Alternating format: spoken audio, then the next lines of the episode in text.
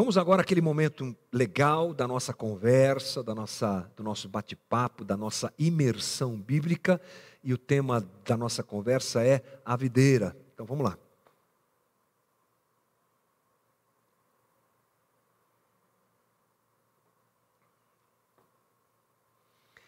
Hoje eu leio com você João capítulo 9, perdão, João capítulo 15, do versículo 9 ao versículo 12.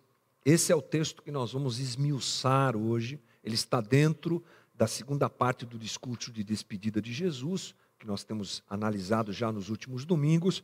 Espero que essa conversa edifique o teu coração, esclareça coisas importantes.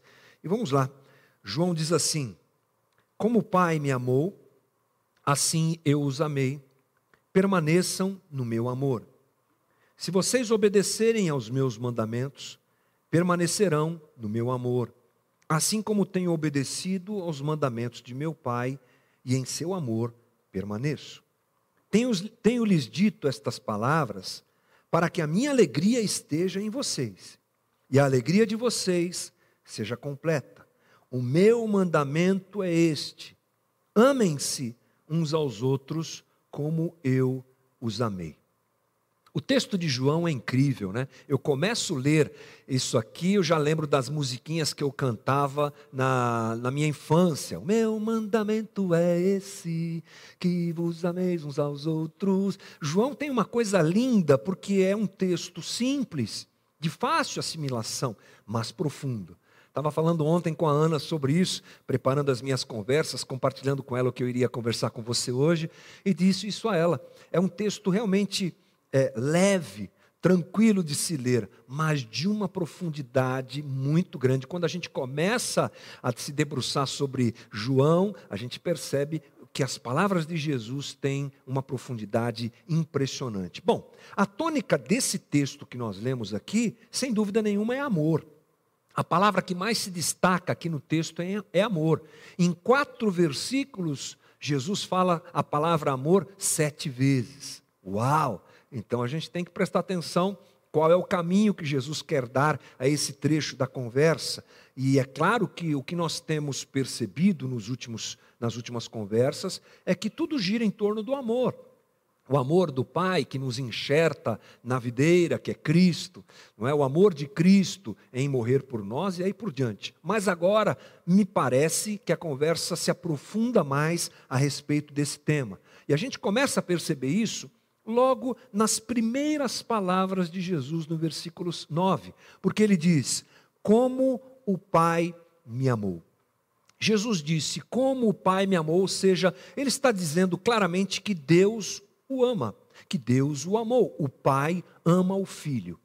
Eu sei que é uma pergunta que geralmente gera o tipo de resposta mais básica que é comum a nós. Como é que o Pai amou o Filho? Amando. Como é que a gente responde uma pergunta dessa? Como o pai amou o filho? Amando. Mas acho que dá para a gente aprender alguma coisa um pouco mais profunda sobre isso. Porque, na verdade, é uma pergunta difícil. Como Deus amou o filho? Nós estamos falando de um mistério, não é? de uma coisa, às vezes, difícil de nós entendermos logo num primeiro momento. Mas a possível essência de Deus, que é ser amor, lembre-se que a Bíblia só fala duas coisas sobre Deus ser Deus é espírito e Deus é amor. Quando a Bíblia nos diz que Deus é amor, lá em 1 João 4, 9, nós começamos a pensar um pouco sobre esse amor que é do Pai para o Filho. Observando então a própria constituição de Deus, quem Deus é, a gente começa a se aprofundar um pouco mais nessa coisa de como o Pai amou o Filho. Vamos nos lembrar que o nosso Deus é a Trindade. Não se esqueça disso. A gente chama Deus de Deus, a gente dá um nome único, um nome uno a Deus, mas o nosso, Deus não é uno, ele é trino. Algo inédito, inclusive, na própria história das religiões, da fé, é, na própria história da humanidade. O nosso Deus, ele é trino. Pensemos juntos, como se dá a relação entre Pai, Filho e Espírito na Trindade? Como é que o Pai, o Filho e o Espírito se relacionam? É, isso é coisa de teólogo, né, gente? Teólogo é que estuda essas coisas. E aí, sabe que os teólogos chegaram a uma conclusão? Que tem um nome para essa relação. O nome que os teólogos dão para isso é pericorese. Pericoreses em grego. Vou ler para você, está lá. É o relacionamento ou interligação das três pessoas da Trindade: Pai, Filho e Espírito Santo. Contínua e eterna interrelação entre Pai, o entre o Pai, o Filho e o Espírito Santo. Cada pessoa está inteiramente nas outras duas. É uma habitação mútua.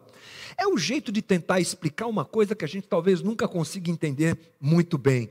Mas o Pai, o Filho e o Espírito habitam entre si mutuamente. Os pais da igreja é que tiveram que achar uma resposta para isso, né? Teólogo tem essa coisa, ele pensa numa dúvida e acha a resposta no texto bíblico. Então os pais da igreja que fizeram isso. E algum teólogo, muito de forma muito original, descreveu essa relação Pai, Filho e Espírito Santo como uma dança. Eu escutei isso uma certa vez, fiquei encantado, não esqueci mais. Uma dança, um honrando ao outro, mas ao mesmo tempo um pertencendo ao outro. É uma coisa realmente complexa. Mas o que nós podemos entender é que essa relação, ela é completamente amorosa. Deus amoroso, o Pai amando o Filho e amando o Espírito. O Filho amando o Pai e amando o Espírito o Espírito amando o Pai e amando o Filho. Deus que se une, que se completa, que se preenche, que habita um no outro em amor. Isso faz a gente pensar que Deus não passa vontade quando o assunto é amor, porque Ele é completo em amor. Deus é completo em amor. Deus não é carente, não tem necessidade de amor. Ele é completo em amor. E nós podemos observar esse amor divino é, olhando para algumas coisas que estão mais próximas de nós. Vamos tentar trazer esse entendimento olhando para alguma coisa um pouco mais perto. Onde está o amor de Deus? Vou te dizer três coisas, por exemplo, que sinalizam a presença desse amor que é a própria constituição de Deus entre nós. Primeiro, o amor divino, ele está na criação. Na criação, quando a gente fala a palavra criação, geralmente a gente pensa na árvore, nos bichos, essas coisas todas. Mas criação é tudo. É esse cosmos onde nós estamos, perdão, inseridos. É o próprio homem, nós também fazemos parte da criação. Deus cria por amor. É lindo a gente pensar nisso, né? Deus cria por amor. Um Deus que é pleno em si, transbordante de amor, cria em amor. E é bom a gente se lembrar aquilo que eu já disse agora, reforçando: Deus ele é completo, ele é perfeito e ele é pleno. Geralmente a gente se esquece disso, e quando a gente pergunta assim, por que, que Deus criou o homem? A resposta teológica mais rápida que a gente tem é para a sua glória, para a glória de Deus. Para que, que Deus criou o homem? Para a glória de Deus. Para que, que Deus criou tudo? A criação foi feita por Deus para quê? Para a glória de Deus. E às vezes a ideia que nós temos é uma ideia equivocada de que Deus é um Deus carente. De que Deus criou todas as coisas e ele fica na sua carência, lá na eternidade, assim: vamos lá, árvores, me glorifiquem, Vamos lá, homens, me glorifiquem. E a gente aqui, glória a Deus, louvado seja o nome do Senhor, aleluia. E Deus, assim, cheio de carência. Ah, isso, mais um pouco, mais um pouco. Ah, eu estava me sentindo tão carente hoje. Estou carente desse louvor e dessa adoração. Bobagem. Não é essa a ideia, obviamente. Às vezes pensamos que Deus é insuficiente, precisa de pessoas louvando e cantando para se sentirem bem. Não. Deus criou tudo por amor. Deus extravasou o seu amor. E através desse, desse ato de amor que extravasa o próprio Deus, nós fomos criados. Não porque Deus seja carente ou qualquer coisa do tipo. A segunda coisa que a gente pode observar o amor de Deus? Primeiro, a criação e a manifestação do amor de Deus na criação. Segundo, a liberdade. Muito interessante a gente pensar nisso. Deus ama ao dar ao homem a possibilidade de obedecê-lo ou não. A liberdade é um ato de amor divino, porque nós não fomos criados como robôs Nós não fomos criados como seres manipulados por um Deus que está lá no céu, tipo aquelas cordinhas, aqueles bichinhos de cordinha que eu não lembro o nome agora, e, e ele vai, mexe para cá, mexe para lá. Deus nos criou e nos convida a andar em amor a Ele, com Ele. Nos convida para compartilharmos desse amor que Ele nos dá. Nos convida a um relacionamento. Nos convida a um relacionamento amoroso com Ele.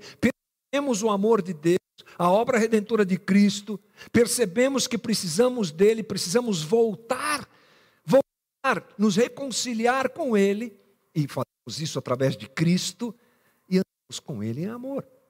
O teólogo C.S. Lewis diz assim: um mundo feito de autômatos, criaturas que funcionassem como máquinas, não valeria apenas ser criado. A felicidade que Deus quis para suas criaturas mais elevadas é a felicidade de estar de forma livre e voluntária, unidas a Ele e aos demais seres num êxtase de amor e deleite, ao qual os maiores arroubos de paixão terrena entre um homem e uma mulher não se comparam.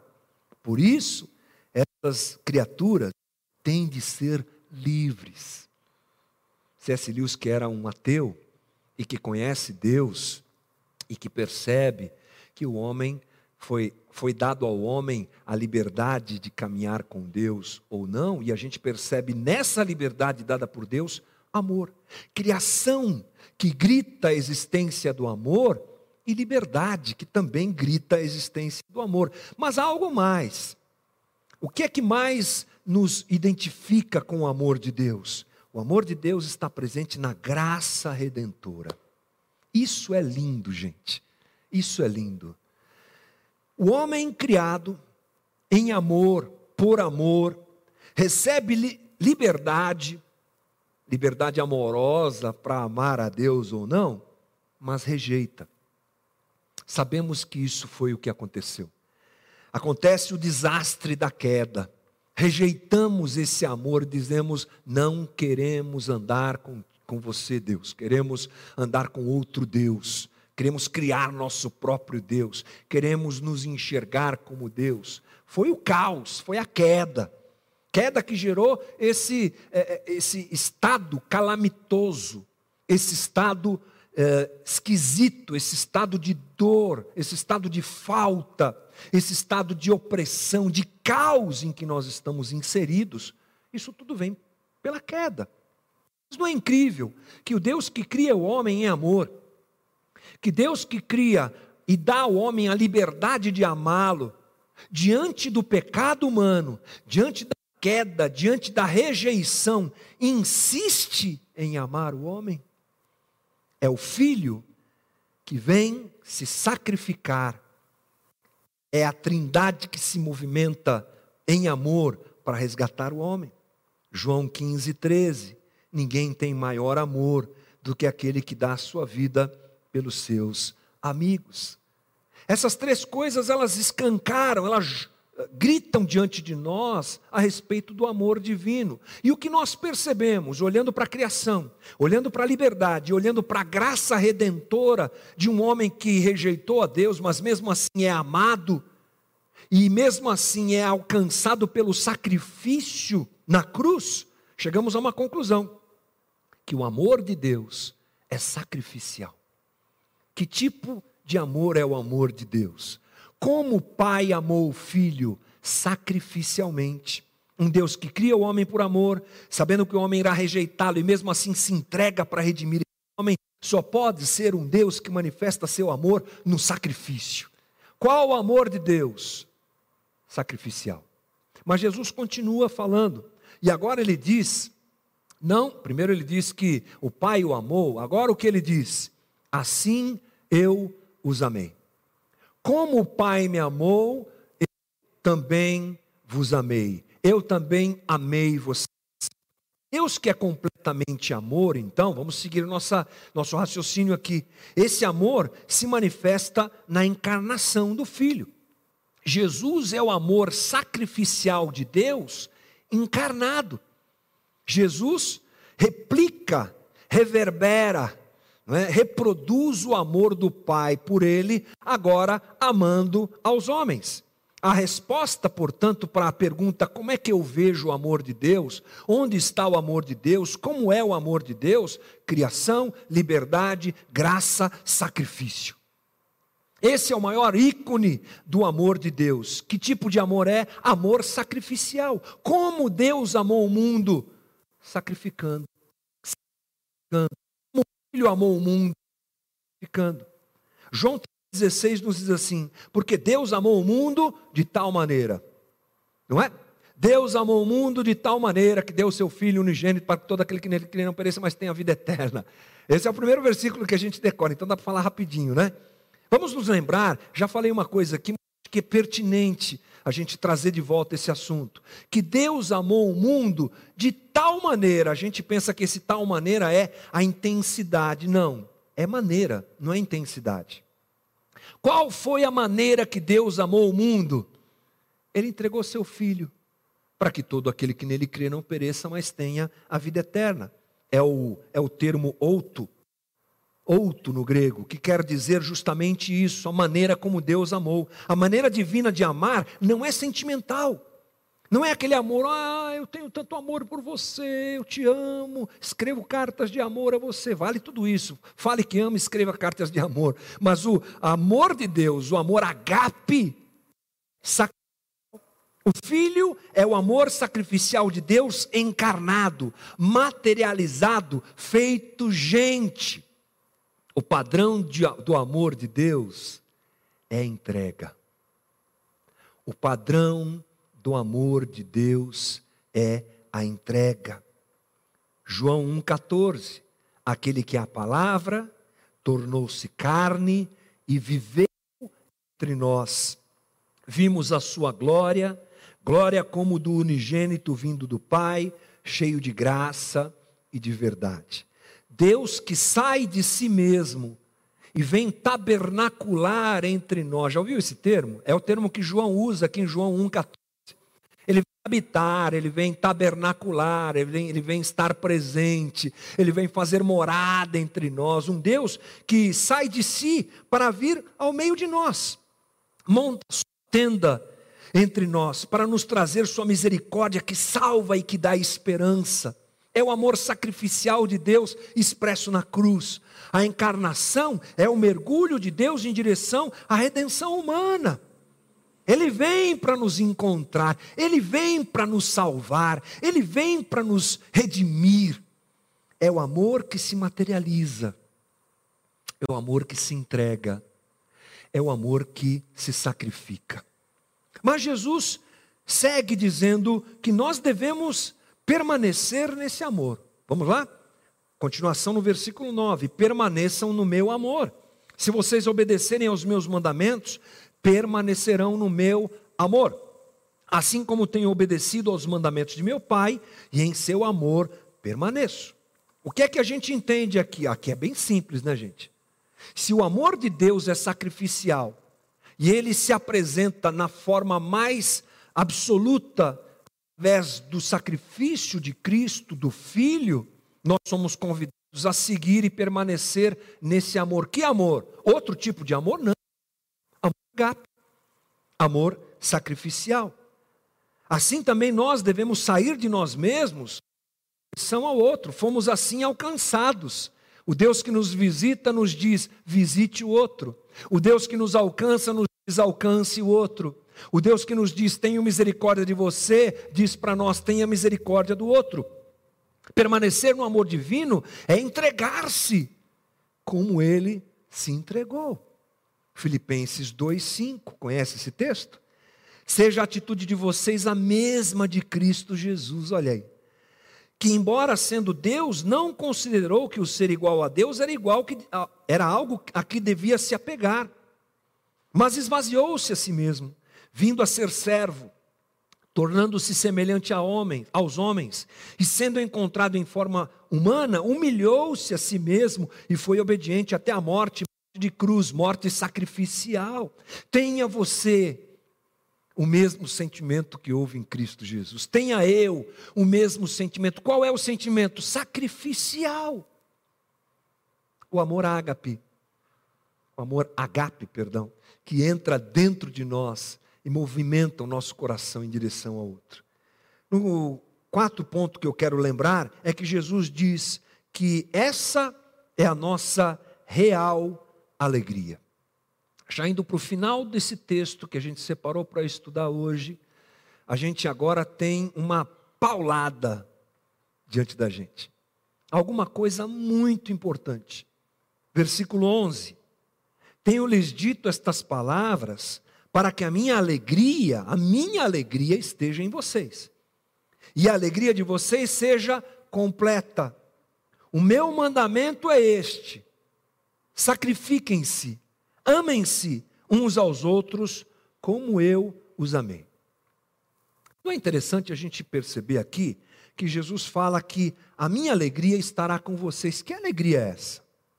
Vamos pensar um pouco? Jesus sabe que a sua morte está próxima. Jesus sabe que o seu sacrifício acontecerá dentro em breve. E essa alegria é, não é meio é, paradoxal diante do próprio momento que ele está vivendo? Nós vimos Jesus, sabemos, melhor dizendo, que Jesus vai para o Getsemane, por exemplo, chorar a morte na cruz, inclusive pedindo ao Pai, se for possível, passa de mim esse cálice. Como é que Jesus está falando de alegria? Alguém que sabe que vai morrer?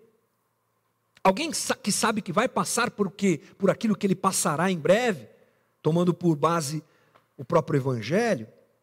Houve sofrimento e dor para Jesus? Sem dúvida. Houve tristeza? Sem dúvida. Minha alma está sobrenaturalmente é, sobrecarregada, pesada, amargurada, ele fala. Dói, mas essa dor circunstancial não tira a alegria de Jesus. É dessa alegria que Jesus está falando. Não é de uma alegria passageira, não é de uma alegria efêmera, não é de uma alegria por uma realização humana, mas é a alegria de estar amor a Deus, de estar numa plena relação com Deus, com o Pai e cumprindo aquilo que é o propósito do Pai. E aquilo que acontece ao redor, aquilo que atinge a sua vida, se diminui diante da ligação que ele tem com o Pai. A dor da entrega não muda a convicção de Jesus. A alegria verdadeira estava em se entregar à vontade do Pai, em viver esse sacrifício e essa entrega. E isso é lindo, gente. Isso é incrível. Porque a alegria de Deus está em nós e é completa quando nós nos entregamos em amor ao outro. Quando nós reproduzimos esse movimento divino e nos sacrificamos pelo outro. Eu sei que isso é completamente antagônico ao momento histórico que a gente vive. Qual é o momento que a gente vive? O da individualidade. Eu sou a pessoa mais importante do mundo. Eu estou aqui para ser feliz. É assim que pensamos, é assim que pensa a grande parte das pessoas presentes nesse mundo. Mas quem disse que o Evangelho agrada a todos? Evangelho é contra a cultura, já, diz, já disse John Stott. Evangelho é o apontamento ao caminho contrário do que a maioria pensa, porque a maioria, infelizmente, não conhece essa palavra. E até mesmo aqueles que conhecem não se comportam dessa maneira, porque querem ter para si a solução dos seus problemas e acham que a alegria está em ter coisas, ver coisas, em realizar coisas. Não, Jesus está dizendo muito claramente: a minha alegria é andar com o Pai, me relacionar com o Pai e me sacrificar diante da própria direção do Pai, que também é um Pai que tem em si amor sacrificial. Para que essa alegria esteja em você, você também precisa se sacrificar.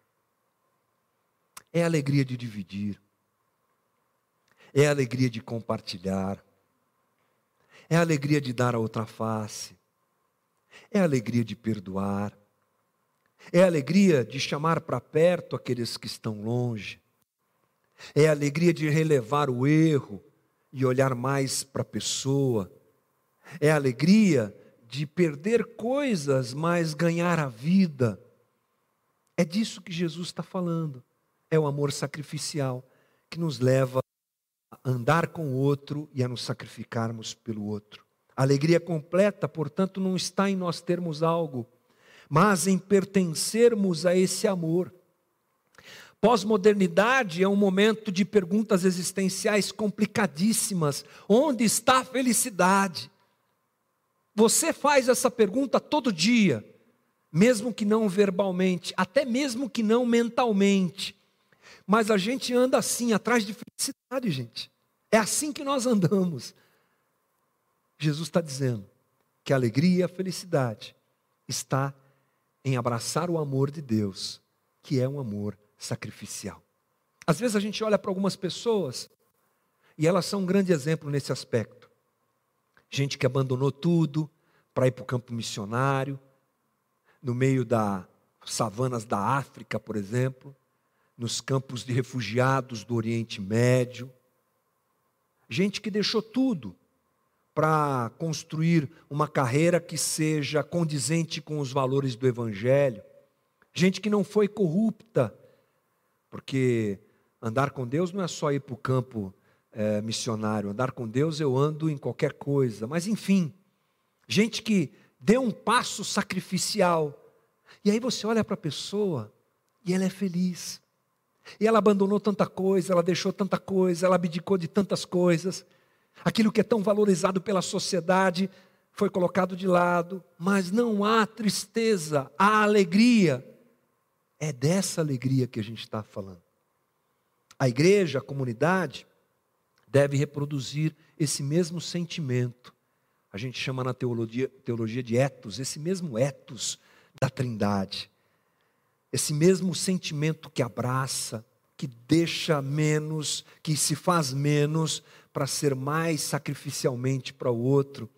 É um movimento que a comunidade deve fazer. A gente não está aqui presencialmente, mas qual é o espírito da nossa comunidade? Você já viu que algumas empresas elas têm um espírito? A gente às vezes costuma dizer isso, né? Qual o espírito dessa empresa? É uma, uma empresa competitiva. Qual o espírito dessa empresa? é o espírito inovador? Ou seja, qual é o pensamento, qual é o sentimento desse grupo? Eu te pergunto hoje, qual é o sentimento da nossa comunidade, a Casa da Rocha Guarulhos, a quem eu me dirijo mais especificamente? Temos reproduzido o que a Trindade apresenta como caminho de felicidade? Temos reproduzido o amor sacrificial um pelo outro? Vou dar um palpite arriscado aqui. Eu acho que a gente está no caminho certo. E o mérito é todo de Jesus, que vai nos ensinando. Mas há mais coisas para fazermos, há mais movimentos de sacrifício para fazermos, há mais entregas para fazermos, há mais cruzes para carregarmos, há mais coisas para deixarmos. E não nos enganemos, é aí que está a nossa felicidade. A igreja não é um ambiente onde eu consigo coisas, para alcançar a felicidade. A igreja é o local, é o ambiente que demonstra a existência desse amor, o amor sacrificial, o amor agape, o amor de entrega, que é o caminho para a nossa felicidade. Então, irmão, nessa manhã, encerrando a nossa conversa, eu espero que isso encontre eco no nosso coração que o amor de Deus é o amor do sacrifício, é o amor da entrega. Assim o Pai amou o Filho, assim o Filho nos amou, e assim ele diz: ame o teu próximo, ame aqueles com quem você convive. E é claro, já preparando o nosso coração para um momento bacana que a gente vai ter agora, que é a ceia do Senhor, é claro que isso tudo nos aponta para o sacrifício efetivo a morte de Cristo na cruz. Foi por amor, foi por sacrifício que ele faz, que ele fez. Foi pelo amor sacrificial que ele se dispôs a ir para a cruz. Eu quero te convidar, você que está aí no Zoom, principalmente, ou não, a deixar teu coração se encher nesse momento desse sentimento de gratidão ao sacrifício de Cristo naquela cruz. O pessoal da música pode subir, por favor. E a gente vai se preparando aqui, você vai se preparando aí. e a gente vai junto celebrar a mesa do Senhor. O pão, o vinho, o pão, o suco de uva, que seja, está diante de nós como a realidade daquele sacrifício, daquela entrega que Cristo fez na cruz por nós. Prepare o teu coração, em nome de Jesus.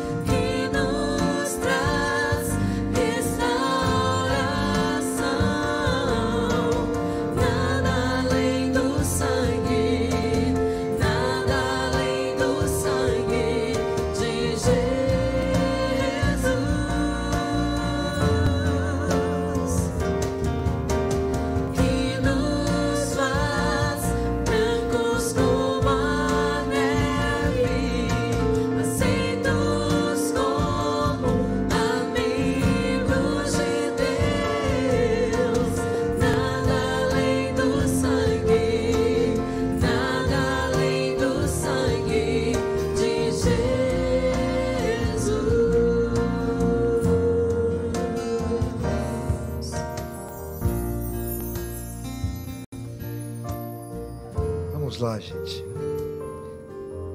Deixa eu me ajeitar aqui.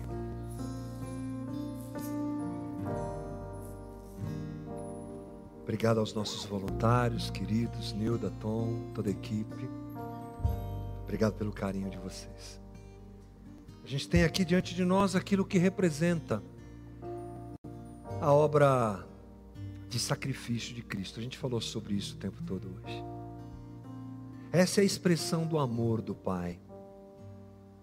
Essa é a expressão do amor do Filho por nós. Seu sacrifício na cruz. Por isso, oramos agora por esses elementos da ceia. Isso não vira carne, mas representa a carne de Jesus. O corpo entregue como sacrifício vivo por nós. Você aí na tua casa, tem aí diante de você esse pão. Vamos orar juntos e consagrar o pão e o vinho. O cálice também não se torna sangue, é a representação daquele sangue vertido na cruz. Vamos orar juntos. Nosso Deus, oramos e consagramos a Ti esses elementos da ceia.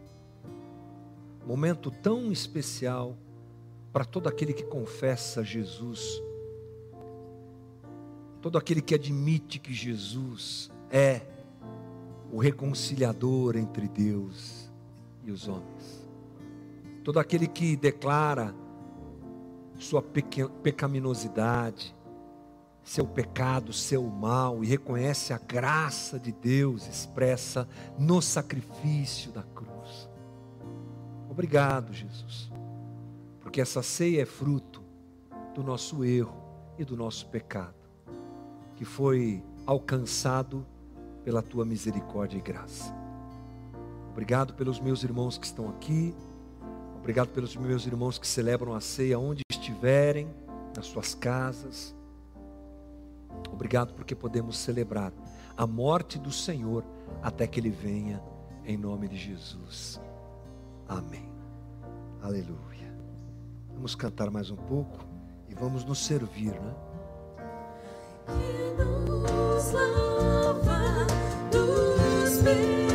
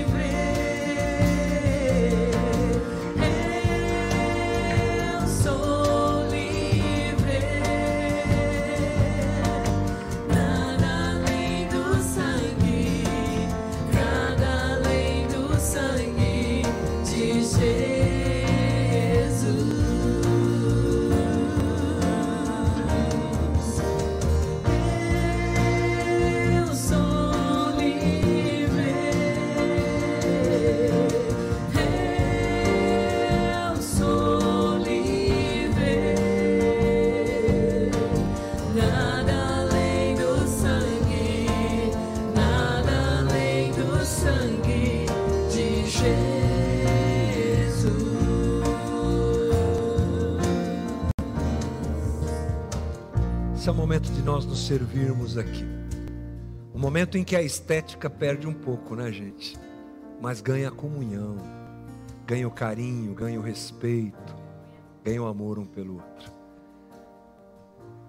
Louvamos ao Senhor pelo teu sacrifício, pela tua morte na cruz.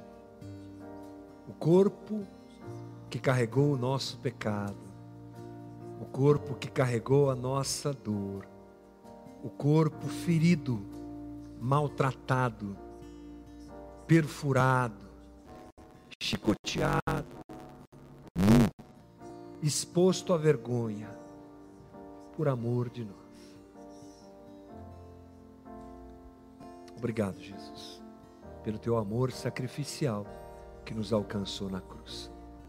Comamos o pão, queridos, em nome de Jesus.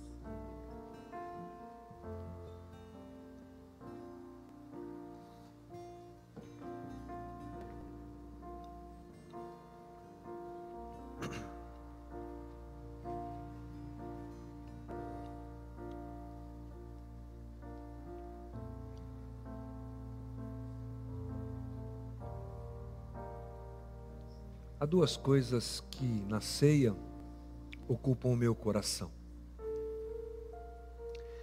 A primeira delas é o constrangimento. A ceia sempre me constrange muito. Porque diante do sacrifício de Cristo, eu vejo como eu sou mal, pecador, falho. Como bem que eu quero fazer eu não faço. E como o mal que eu não quero fazer, eu acabo fazendo. E me constranjo, e me recolho na minha insignificância e no meu mal, no mal que sou. Mas outra coisa que brilha diante de mim, que explode diante de mim, é o amor de Cristo. Amor esse que me enche de graça, de alegria, de paz amor esse que eu posso celebrar. Portanto, se é um momento de constrangimento por lembrar que Ele morreu por mim, é um momento de alegria por saber que Ele morreu por mim. Duas coisas conflitantes no meu coração. eu acho que são muito importantes para todo aquele que reconhece Jesus como Senhor e Salvador. Somos maus, não merecíamos, mas fomos graciosamente alcançados por Ele.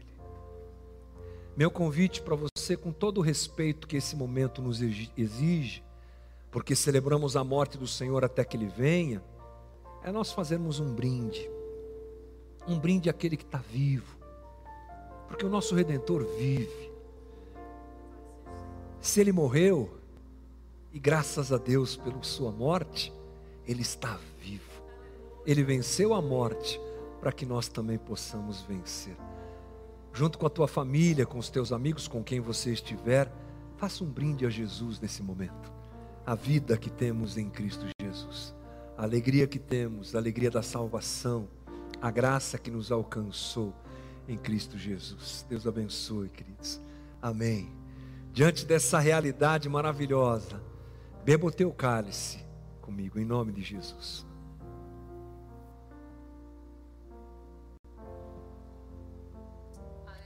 Ah, que coisa boa. Louvado seja o nome do Senhor. Me dá saudade de que aqui na casa, quando acabava a ceia, a gente já batia a palma para Jesus. Bata a palma aí, irmão. Celebre a vida que a gente tem, porque Ele se sacrificou por nós. Desejo a você um ótimo resto de domingo. Meus amigos do Zoom, Ô oh, gente que eu amo, saudade. Todo mundo aqui mandando tchau para vocês aí no Zoom. Deus abençoe. Um bom resto de domingo e uma semana especial. Fica na paz, irmão. Deus te abençoe.